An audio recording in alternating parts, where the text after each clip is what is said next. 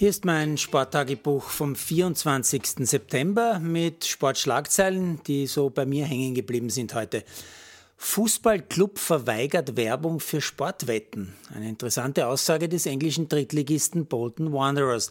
Man will, als erster englischer Club nicht mehr mit Sportwettenanbietern zusammenarbeiten. Begründung, Glücksspielsucht ruiniert Existenzen und wir haben diese neue Haltung dazu eingenommen, um unsere Unterstützung für diejenigen zu zeigen, die an Wettsucht leiden, heißt es da. Die Aussage kommt übrigens klar von einer Frau. Frau Britton ist nämlich Aufsichtsratschefin der Wanderers. Taktik im WM-Duell. Eine interessante Variante wählt Formel 1 Rennstall Red Bull. Verstappen erhält nämlich für den Grand Prix von Russland einen neuen Motor, was zur Folge hat, dass er nach insgesamt schon dem vierten Motorenwechsel in der Saison jetzt vom letzten Startplatz starten wird müssen.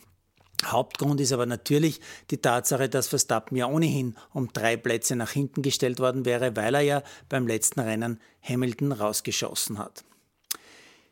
Ich werde mich zu gegebener Zeit an die Medien wenden. Nochmal so eine Schlagzeile. Eine interessante Aussage von Dominik Thiem zum Rauswurf seines Physiotherapeuten. Und weiter schreibt Thiem in den sozialen Medien, es hat einen unglücklichen Behandlungsfehler gegeben. Ich hätte es bevorzugt, den Sachverhalt privat zu halten. Naja, mit solchen Social-Media-Aussagen kann man so richtig Verwirrung in die Sache bringen und vor allem Millionen Klicks generieren. Bier soll Comeback auf Tribünen feiern. Eine interessante Ansage aus England kommt da.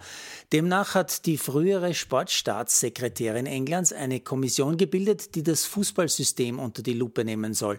Unter Einbeziehung der Fans vor allem. Und da ist man zu dem Schluss gekommen, welch Wunder, dass das Bier fehlt. Nein, das ist jetzt wirklich keine Meldung der Tagespresse. Das Alkoholverbot, das 1985 eingeführt worden ist, um endlich den unglaublichen Hooligans irgendwie Herr zu werden, soll jetzt nämlich wieder fallen. Und jetzt wird das ernsthaft getestet, und zwar zunächst in der vierten und in der fünften Liga.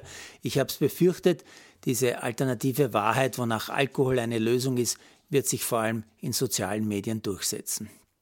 Und noch eine letzte interessante Meldung dieser Art habe ich für Sie. U17-Team mit Auftakt in Dreiskirchen lese ich da.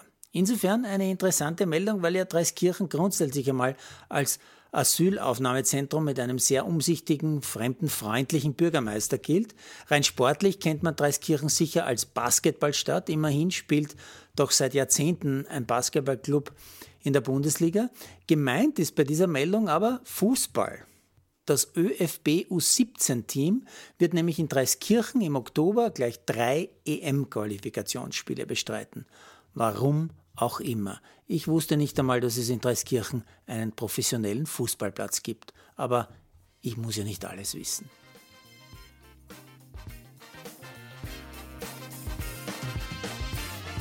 Produziert von Malderino Kiesens.